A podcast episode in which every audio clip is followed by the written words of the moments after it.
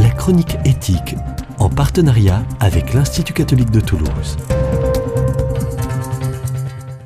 Il y a des sans-abri dans nos villes, on les voit, on les croise dans une société opulente. Ils sont de plus en plus nombreux, ou en tout cas de plus en plus présents, de plus en plus visibles.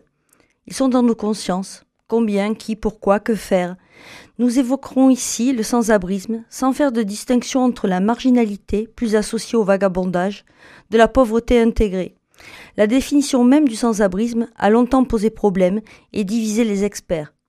Selon le Conseil national des politiques de lutte contre la pauvreté et l'exclusion sociale, l'exclusion sociale est un concept qui dépasse l'aspect de la pauvreté et correspond à la non-réalisation des droits sociaux de base garantis par la loi, bien que l'individu dispose toujours de ses droits communs et de ses caractéristiques citoyennes. En 2012, l'INSEE a réalisé une étude qui avance le chiffre de 141 500 sans domicile fixe en France deux cinquièmes étaient des femmes. Le rapport annuel de la Fondation Abbé Pierre en 2017 constatait notamment que ces dix dernières années, le nombre de personnes sans domicile fixe avait augmenté de 50% en France. Se pose alors la question de la représentation que nous avons de ces personnes. En effet, quelles sont les représentations sociales en jeu dans le processus d'exclusion? Cette réalité subjective tributaire des normes, caractéristiques et valeurs de l'individu, transplantées à une échelle plus globale, devenant ainsi une réalité partagée.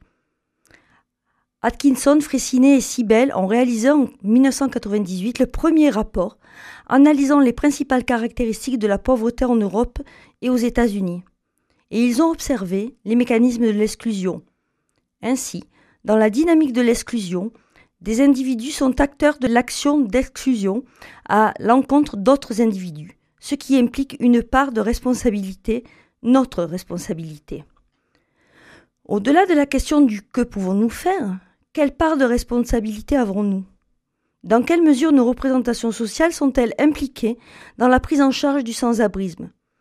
Ces questions méritent d'être posées car la réponse ou les réponses que nous donnerons, individuellement ou collectivement, vont conditionner nos divers axes de travail, notre implication à prendre en charge ces sujets en difficulté, vulnérables, marginalisés ou non, alcoolisés ou non, drogués ou non, mais vivant tous dans une extrême précarité et tous en souffrance. Comment les prendre en charge?